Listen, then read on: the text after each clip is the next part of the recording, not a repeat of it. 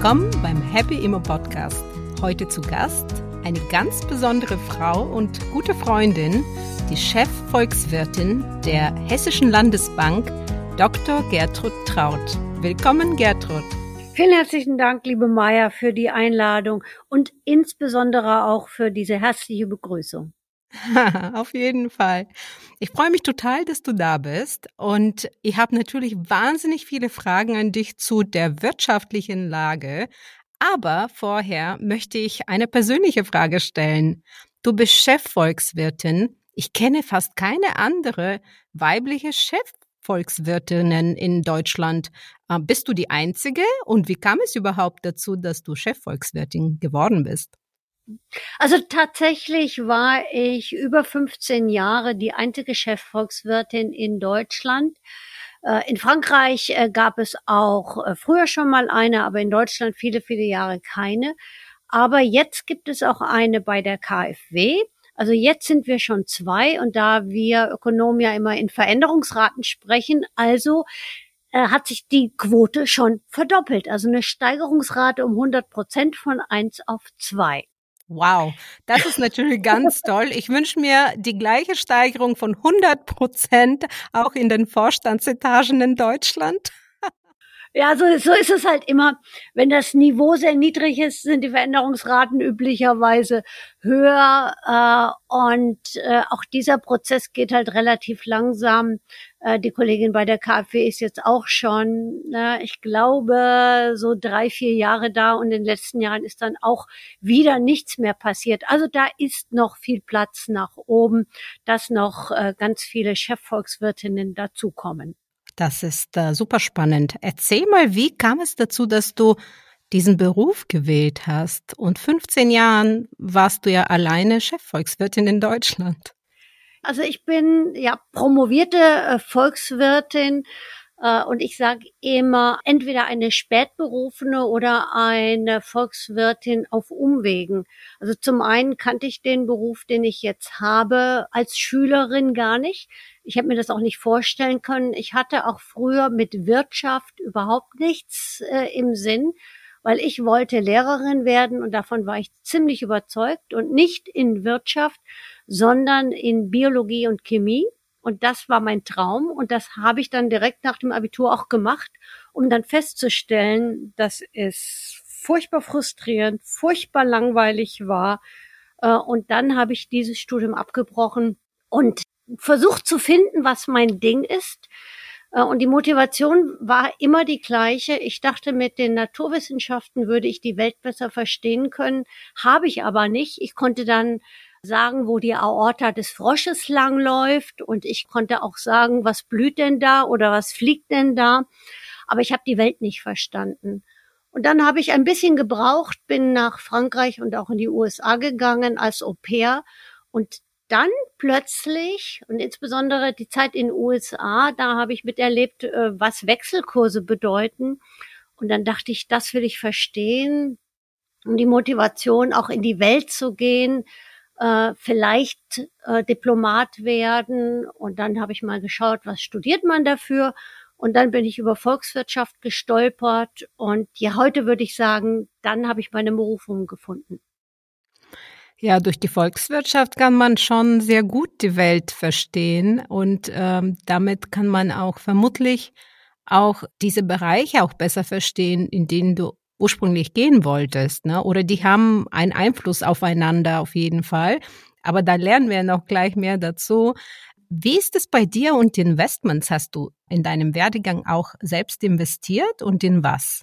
Also zum einen, also wenn ich aus dem Schwabenland kommen würde, was ich nicht bin, ich bin Osthessin, aber wenn ich aus dem Schwabenland wäre, würde man sagen, ich bin so ein bisschen was wie ein Sparbrötchen. Äh, ich habe als Kind schon, äh, immer wenn ich von meinen Großeltern äh, ein paar Mark, damals gab es ja noch die D-Mark, zugesteckt bekam, habe ich das sofort gespart. immer in der Aussicht, da kann man dann später mal was mitmachen. also sehr profan am Sparbuch angelegt, dann irgendwann auch Bundesschatzbriefe. Aber mein erster Job nach der Promotion war im Aktienbrokerage. Und dann bin ich sehr schnell in die Welt der Aktien eingestiegen. Alles rund um Aktien, äh, aber auch, was man sonst noch so machen kann. Derivate, auch mit Währungen auch mal äh, spekulative Dinge, die ich heute nicht mehr machen würde.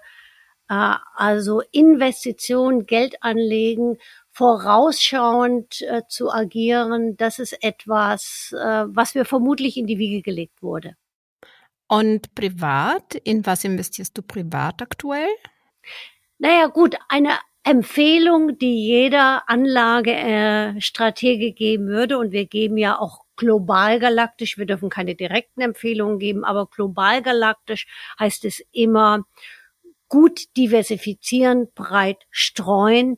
Und das heißt für mich persönlich auch, äh, man sollte von allem etwas haben. Und von allem etwas äh, heißt, man sollte Aktien haben, man sollte auch Immobilien haben. Und da ist nur die Frage, welche Anlageform äh, wählt man, äh, finanziert man das oder macht man das über Eigenkapital? Also da gibt es ja viele äh, Varianten.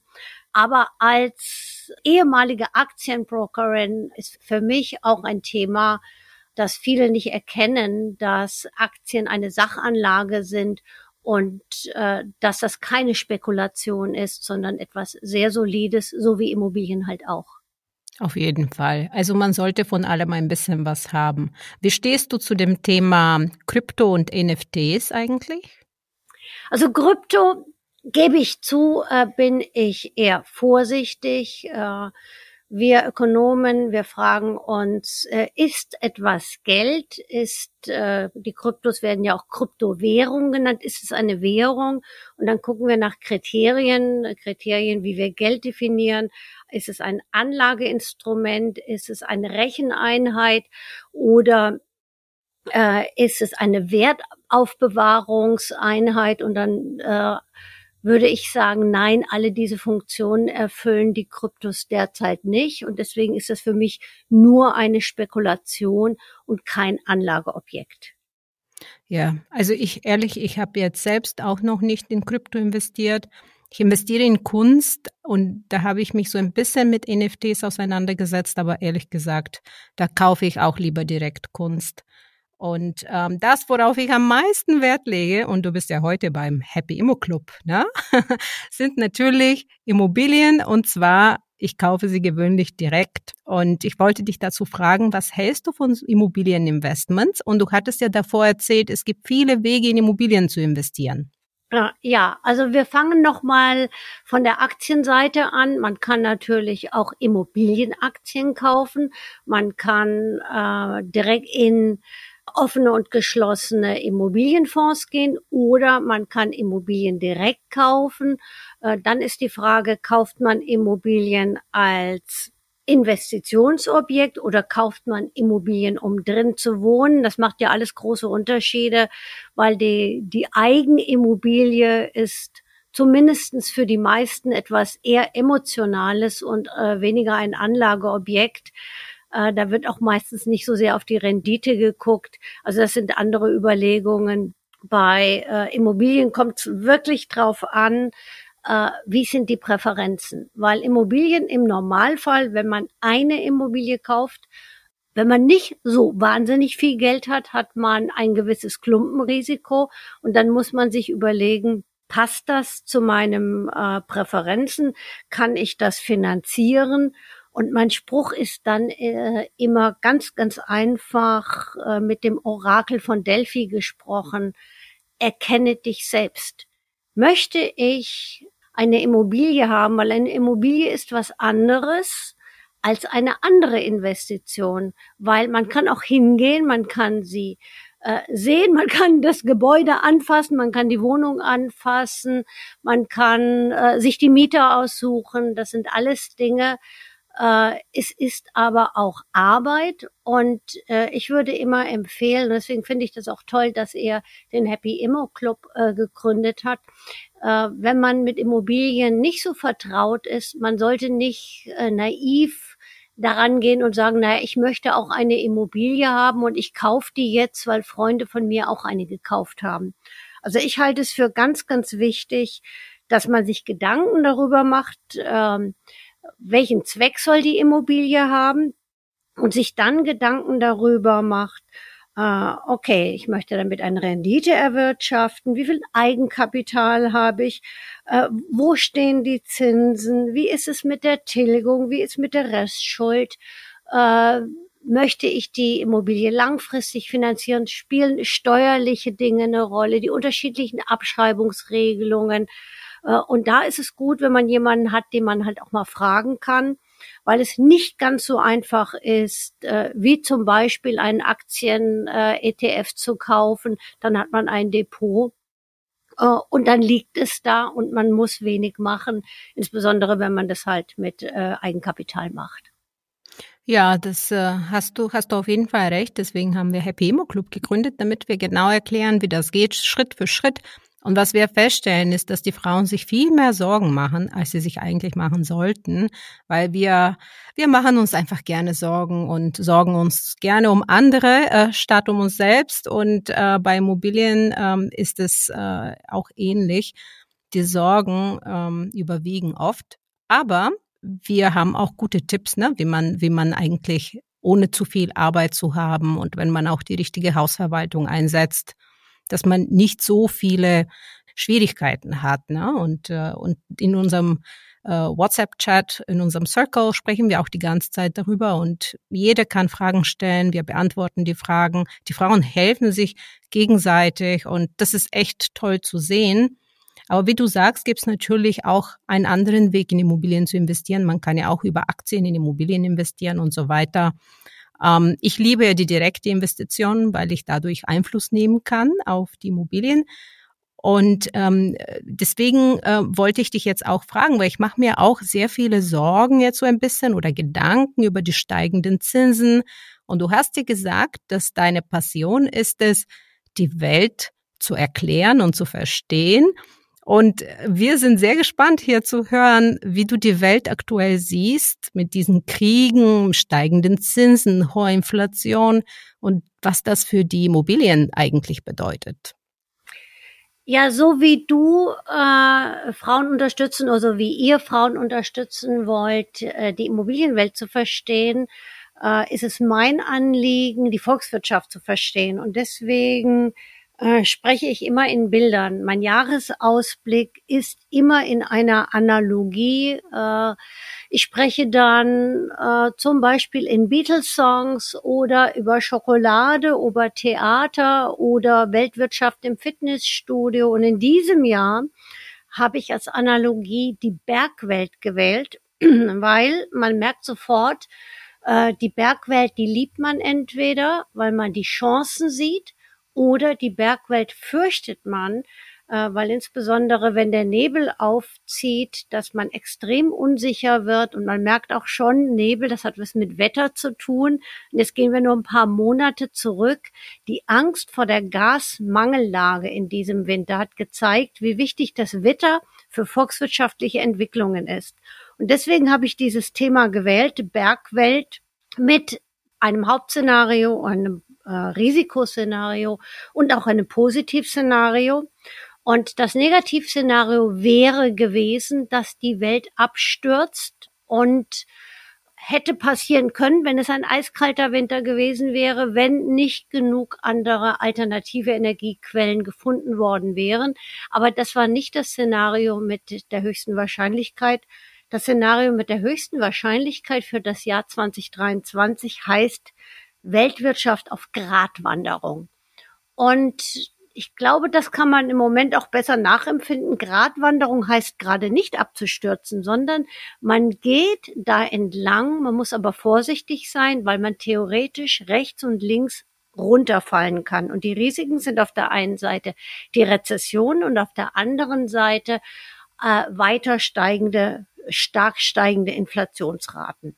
Aber da wir nicht abstürzen, ist unser Szenario, ja, es wird äh, noch ein schwaches Quartal geben nach dem vierten Quartal, als wir schon eine leichte Minusrate hatten.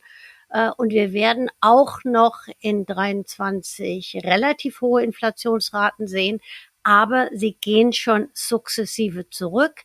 kein Absturz. Die Welt bewegt sich auf diesem Grad entlang. Äh, und je besser das Wetter wird, desto mehr lichtet sich der Nebel und desto mehr in, in das Jahr hinein äh, wird auch die Stimmung besser und die Unsicherheit verschwindet dann etwas. Glaubst du dann, die Zinsen werden fallen? Oder und wann passiert das, wenn das passieren soll? Ja, das ist eine gute Frage. Äh, also das letzte Jahr war ja geprägt durch einen Aktiencrash. Das letzte Jahr war geprägt äh, durch einen Rentencrash, was nichts anderes heißt, als dass die Zinsen stark angestiegen sind. Die Notenbanken weltweit haben angefangen, die Zinsen zu erhöhen. Jetzt ist eher die Frage, wie lange geht das noch? Äh, wir hatten auch den Euro, der eingebrochen war. Und die Immobilienklasse hat sich anfangs noch recht stabil gehalten, aber je weiter die Zinsen angestiegen sind, desto schwieriger wurde es für Immobilien. Weil die Zinsen sind ein wesentlicher Faktor, also nicht der einzige, aber ein wesentlicher Faktor. Und äh, die Frage ist jetzt äh, aus meiner Sicht nicht, äh, ob die Immobilienpreise in diesem Jahr zurückgehen, sondern die Frage ist lediglich um wie viel. Und das mag ein bisschen ungewöhnlich sein, weil wir hatten äh, mehr als zehn Jahre äh, steigende Immobilienpreise. Dann denkt jeder, na, Immobilienpreise, die steigen halt immer. Ja, sie sind all die Jahre gestiegen, weil in all den Jahren die Zinsen gefallen sind und dann wurde es sehr günstig, äh, auch die Immobilieninvestments zu tätigen, auch andere Investments. Und jetzt wird der Preis für Investments äh, höher mit den Zinsen und das macht es schwieriger und wir sehen im, am Immobilienmarkt im Moment sowas wie eine Schockstarre. Diejenigen, die verkaufen wollen, sagen, in all den letzten Jahren äh, konnte ich immer teurer verkaufen, als ich eingekauft habe. Jetzt geht es gerade nicht. Die, die nachfragen, sagen, ja, ich würde schon gerne kaufen, aber weil die Finanzierung teurer ist, müssten die Preise eigentlich zurückgehen. Und wir sehen, dass die Transaktionen massiv zurückgehen. Äh, wir sehen auch erste Preisrückgänge, aber wir wissen noch nicht, wann das vorbei ist. Wir sehen aber gleichzeitig auch, es wird weniger gebaut was dazu führt, dass die Mieten jetzt steigen. Und dann merkt man, aha, wenn man ein Immobilieninvestment tätigen möchte, dann möchte man ja auch Miete erzielen. Also wenn die Preise äh, fallen von Immobilien äh, und die Mieten steigen, dann spielt das ja eigentlich dem Käufer in die Hand. Er muss jetzt nur noch einen finden, der bereit ist zu verkaufen, und wir sind der Meinung, dass die Korrektur bei den Preisen noch nicht vorbei ist. Also man muss es jetzt nicht überhetzen. Man kann sich das in Ruhe angucken. Man kann in Ruhe auswählen. Man kann sich auch gut beraten lassen. Äh, und die Zinsen werden auch noch etwas ansteigen. Also die Zinserhöhungsphase ist noch nicht dabei. Die EZB wird vermutlich im März schon noch einen nächsten Schritt machen. Äh, also es gibt keinen Grund, es jetzt zu übereilen, aber wer mit Immobilien liebäugelt, sollte schon mal anfangen zu gucken und auch zu e-, eruieren, äh, wo ist ein Objekt, was einen interessiert. Und wenn am Ende nur noch der Preis zu hoch ist, äh, vielleicht gibt es dann auch jemanden, der sagt, ach, ich mache jetzt mal lieber Kasse und dann passt es auch. Genau, das äh, sehen wir genauso, wie du sagst. Ich sehe auch super wenige ähm, Angebote, neue Angebote im Markt. Wenn, dann sind das einzelne, weil nur die, die verkaufen müssen oder unbedingt wollen, verkaufen aktuell. Und wenn wir etwas finden, was uns gefällt, also die äh, unsere Bootcamp-Teilnehmerinnen und die Frauen aus dem Happy Circle, die machen dann Angebote und dann schauen wir, wie weit sie kommen. Und unsere Angebote sind teilweise 30, 40 Prozent unter dem gewollten Kaufpreis. Ne? Und bei manchen klappt's auch. Es ist unglaublich, ne? Also das Wichtige ist nur, dass man sich in die Immobilie nicht verliebt, weil dann zahlt man ja höheren Preis.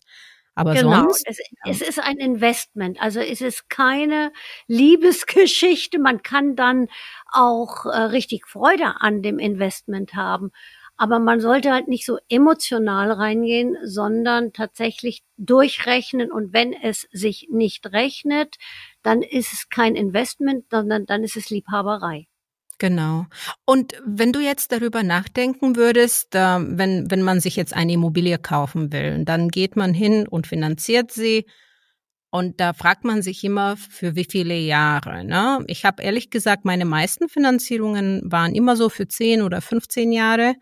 Aber jetzt in letzter Zeit habe ich eine variable Finanzierung einfach abgeschlossen. Das war jetzt nicht viel, aber, aber ich habe mir gedacht, okay, ich warte mal ab, vielleicht fallen die Zinsen. Was würdest du empfehlen oder was sind, was ist deine Meinung über, über den Abschluss von Kreditverträgen über fünf, sieben, zehn, 15, 20 Jahren? Also das hängt wieder, da bin ich wieder bei dem Orakel von Delphi. Wenn man, je kürzer man abschließt, desto mehr Chancen hat man, dass die Zinsen in der Zeit falten können. Man hat aber auch das Risiko, dass die Zinsen steigen können. Äh, also es ist eine gewisse Zinsspekulation, die man dann macht. Im Moment, äh, jetzt gemessen an unserer Prognose, im Moment, wir sind der Meinung, dass die Zinsen jetzt noch etwas steigen werden, weil auch die Notenbanken die Zinsen noch weiter erhöhen werden. Äh, das ist auch, führt auch dazu, zu dieser Unsicherheit im Markt, weil jeder fragt sich, wie lange steigen die Zinsen noch? Äh, und deswegen findet so wenig Transaktion statt. Aber wir glauben nicht, dass das äh, im nächsten Jahr auch noch der Fall sein wird. Der Markt erwartet sogar teilweise schon in diesem Jahr wieder Leitzinssenkungen äh, von der EZB und der US-Notenbank. Wir sehen das erst im nächsten Jahr. Das heißt nicht, dass die Zinsen zurückgehen auf das, was wir mal hatten, quasi keine Zinsen, auch negative Zinsen, die die Notenbank ja gemacht hat, also Strafzinsen, all das werden wir nicht mehr sehen, vermutlich nicht in meinem Berufsleben. Also das relativ höhere Niveau, aber da gewöhnt man sich irgendwann auch dran, wenn man halt feststellt, äh, dass Zinsen etwas ist, was einfach normal ist. Das ist der Preis, den man zahlt, dass jemand einem Geld gibt, nämlich die Bank, äh, und dass man dafür eine Rendite erzielen kann. Also ja, kurzfristig erwarten wir noch äh, Zinssteigerungen. Äh, mittelfristig werden die Zinsen, also im nächsten Jahr, es ist unsere Annahme, werden die Zinsen auch wieder leicht zurückgehen. Wir hatten ja vor ein paar Jahren Baufinanzierungszinsen von 0,7 Prozent. Ne? Dann sagst du, äh, das ist jetzt wirklich vorbei. Ne? Da können wir nicht darauf hoffen, dass wir die 0,7, da war, glaube ich, der Leitzins negativ noch. Aber da, da, das wird schwierig, das nochmal zu erreichen. Ja, also wir hatten da den negativen Einlagezins und das war ähm, also die 07 einfach mal vergessen. Jetzt sind ja bei der zehnjährigen Finanzierung bewegt man sich eher äh, um die vier Prozent. Das kann auch mal wieder ein bisschen darunter gehen, äh, dass sich das vielleicht dann äh, auch zwischen, zwischen drei und vier mal wieder einpendelt. Aber die Null und auch die Eins und die Zwei vorne, das einfach mal vergessen und neu rechnen, äh, sich mit der Realität, der neuen Realität auch anfreunden äh, und nicht frustriert sein, äh, dass man guckt und guckt und guckt und sagt, es passiert ja nicht mehr, sondern äh, die Rahmenbedingungen sehen, wie sie sind. Und so wie ich eben gesagt habe, dass wir auch davon ausgehen, dass die Preise nachlassen. Äh, und wenn die Mieten steigen, dann äh, sieht die Rechnung ja auch wieder günstiger aus. Ähm, es gibt ja die Zinskurve und wenn man sich diese Zinskurve anschaut, so es sieht so aus, der drei Monats Euribor fällt auf ungefähr, glaube ich, 2, irgendwas, 2,4 Prozent oder so im Jahr 30, glaube ich. Ähm, kannst du uns kurz erklären, was eine Zinskurve ist und wie kann man die Zinskurve nutzen, um so ein bisschen ein Gefühl dafür zu bekommen, wo die Reise hingeht? Oder kann man das überhaupt? Ja, also die Zinskurve, das sind die Zinsen über die sogenannte gesamte Laufzeit, also die Zinsen, die die Notenbanken setzt, äh, wenn die Banken bei ihr Geld leihen und dann äh, über die unterschiedliche Laufzeit will man über drei Monate finanzieren, ein halbes Jahr, ein Jahr, zwei Jahre, fünf Jahre, zehn, dreißig Jahre. Und im Normalfall ist es so, dass das sogenannte kurze Ende, also die Leitzinsen niedriger sind als das lange Ende. Jetzt ist es aber genau umgekehrt. Und das erzählt ein bisschen eine Geschichte. Äh, die Geschichte ist dass das lange Ende, also das, was der Kapitalmarkt antizipiert, sagt, mittelfristig werden die Inflationsraten auch wieder etwas niedriger sein. Und wenn die mittelfristig die Inflationsraten wieder etwa, etwas niedriger sind, dann werden die Notenbanken auch die Leitzinsen wieder senken. Und deswegen haben wir diese sogenannte inverse Zinsstruktur. Also das lange Ende ist niedriger als das kurze Ende. Das gibt ein Gefühl für die Zukunft, dass es da wieder ein bisschen Hoffnung ist, dass sowohl die Inflation als auch die Leitzinsen wieder etwas runterkommen. Und das könnte sich leider auch noch ändern, oder? Ich meine, wir wissen gar nicht, was in unserer Welt noch passiert mit diesen ähm, geopolitischen Risiken, die existieren. Wenn sich dieser Krieg verschärft, was könnte da passieren? Äh, also das, ich habe ja vorhin erwähnt, dass wir immer in Szenarien denken. Äh, ja, das Absturzszenario ist nicht aus der Welt. Äh, es könnte auch eine weitere Eskalation beim Krieg geben. Es könnte auch eine Eskalation geben mit China und Taiwan. Und die Vorstellung, dass es dann Sanktionen gegenüber China gäbe. Das wäre natürlich für Deutschland eine Katastrophe, weil China ist unser wichtigster Handelspartner auf der Importseite. Es gibt kein Land, aus dem wir so viel importieren wie aus äh, China. Aus Russland haben wir größtenteils nur Energie bekommen, in Anführungsstrichen nur Energie. Äh, aber aus China bekommen wir über alle Branchen hinweg Güter und dann auf der Exportseite ist China unser zweitwichtigster Handelspartner, gleich nach den USA. Also wenn dieser internationale Handel wegen einer weiteren kriegerischen Auseinandersetzung zusammenbrechen würde, dann würde äh, unsere Wirtschaft auch zusammenbrechen. Also da gibt es äh, natürlich Risiken. Aber das ist etwas, was wir im Moment nicht sehen, äh, weil China hat im Moment auch genug damit zu tun von sogenannten Null-Covid. Also die ganze, das ganze Volk war eingesperrt. Jetzt ist es wieder, darf es raus auf Full-Covid. Und die Bevölkerung war kurz vor dem Volksaufstand wir dachten schon, unsere Restriktionen wären heftig gewesen. In China durfte man nicht mal mehr auf die Straße gehen, da waren die Leute tatsächlich eingesperrt.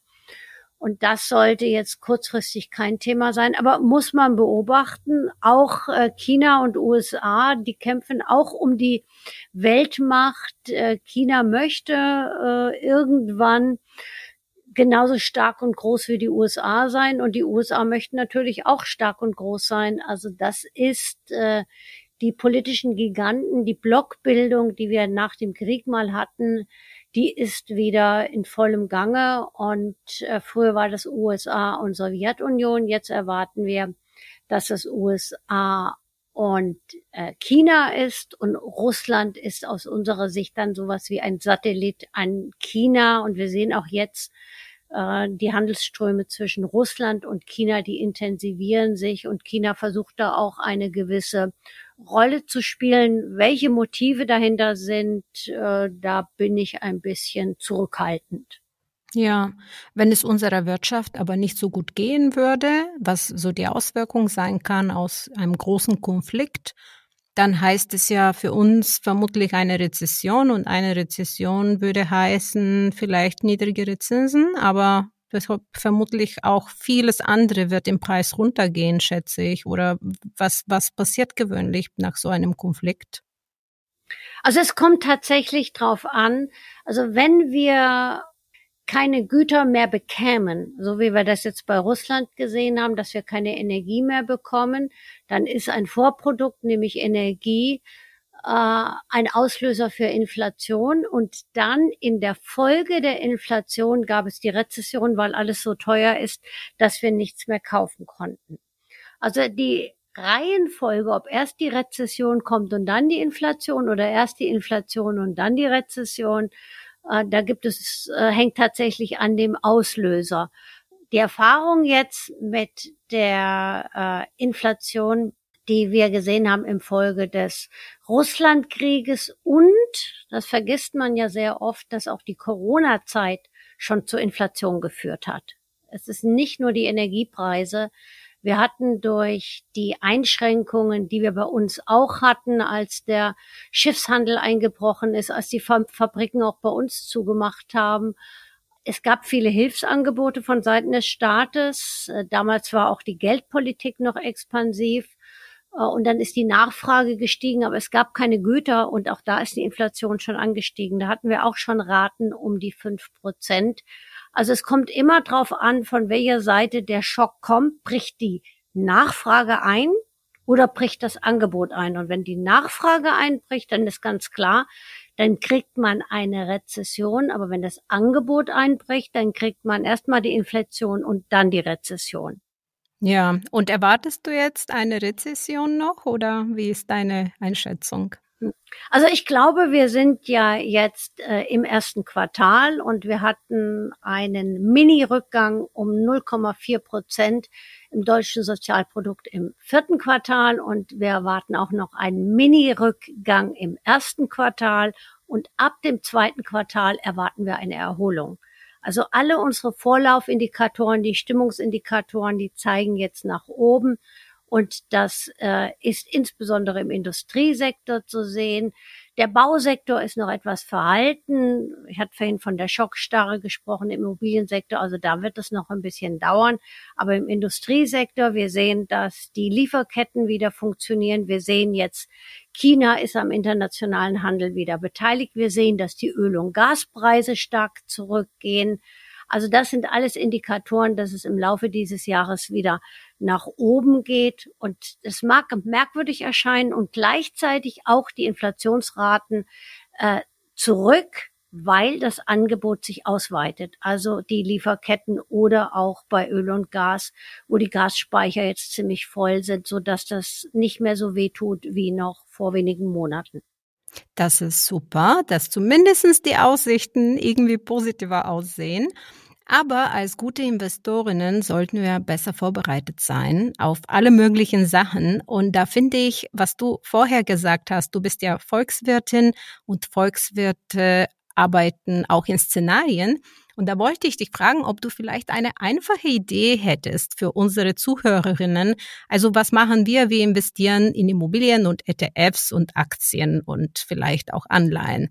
Und die Frage ist, was für einfache Szenarien könnten wir für unsere Investments irgendwie ausrechnen, damit wir wissen, wie wir am besten rauskommen aus solchen Krisen oder damit wir wissen, was auf uns zukommt und dann genug Cash vielleicht an der Seite hätten dafür.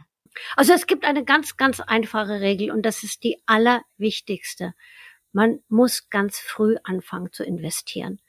Äh, und ich habe das vorhin gesagt, dass ich äh, das äh, als Kind das schwäbische Sparbrötchen war, also heute würde ich jetzt sagen, ah, das nennt man ein bisschen Eigenkapital, auch wenn das nicht viel war. Aber das gibt einem eine gewisse Souveränität und dann traut man sich auch ein Risiko einzugehen, vermeintliches Risiko. Und man kann sich dann irgendwann auch Investments leisten, wo auch Volatilität ist. Und das ist ganz, ganz wichtig. Also nicht auf den perfekten Tag zu warten, sondern einzusteigen und dann auch sukzessive einzusteigen und äh, mit der Zeit hat man dann auch genug, dass man breit streuen kann. Also nicht auf den perfekten Tag warten, sondern einfach anfangen und auch nicht alles auf einmal investieren. Aber wer nichts wagt, der auch nichts gewinnt. Ja, super. Das ist ein tolles Schlusswort. Lieben, lieben Dank, dass du da warst und uns diese tollen Tipps und Informationen gegeben hast. Und wir freuen uns, dich später, vielleicht in dem Jahr oder Anfang nächsten Jahres wieder zu begrüßen, damit wir die neuesten Informationen von dir wieder bekommen. Lieben Dank, Gertrud. Vielen Dank für die Einladung und natürlich komme ich in einem Jahr gerne wieder.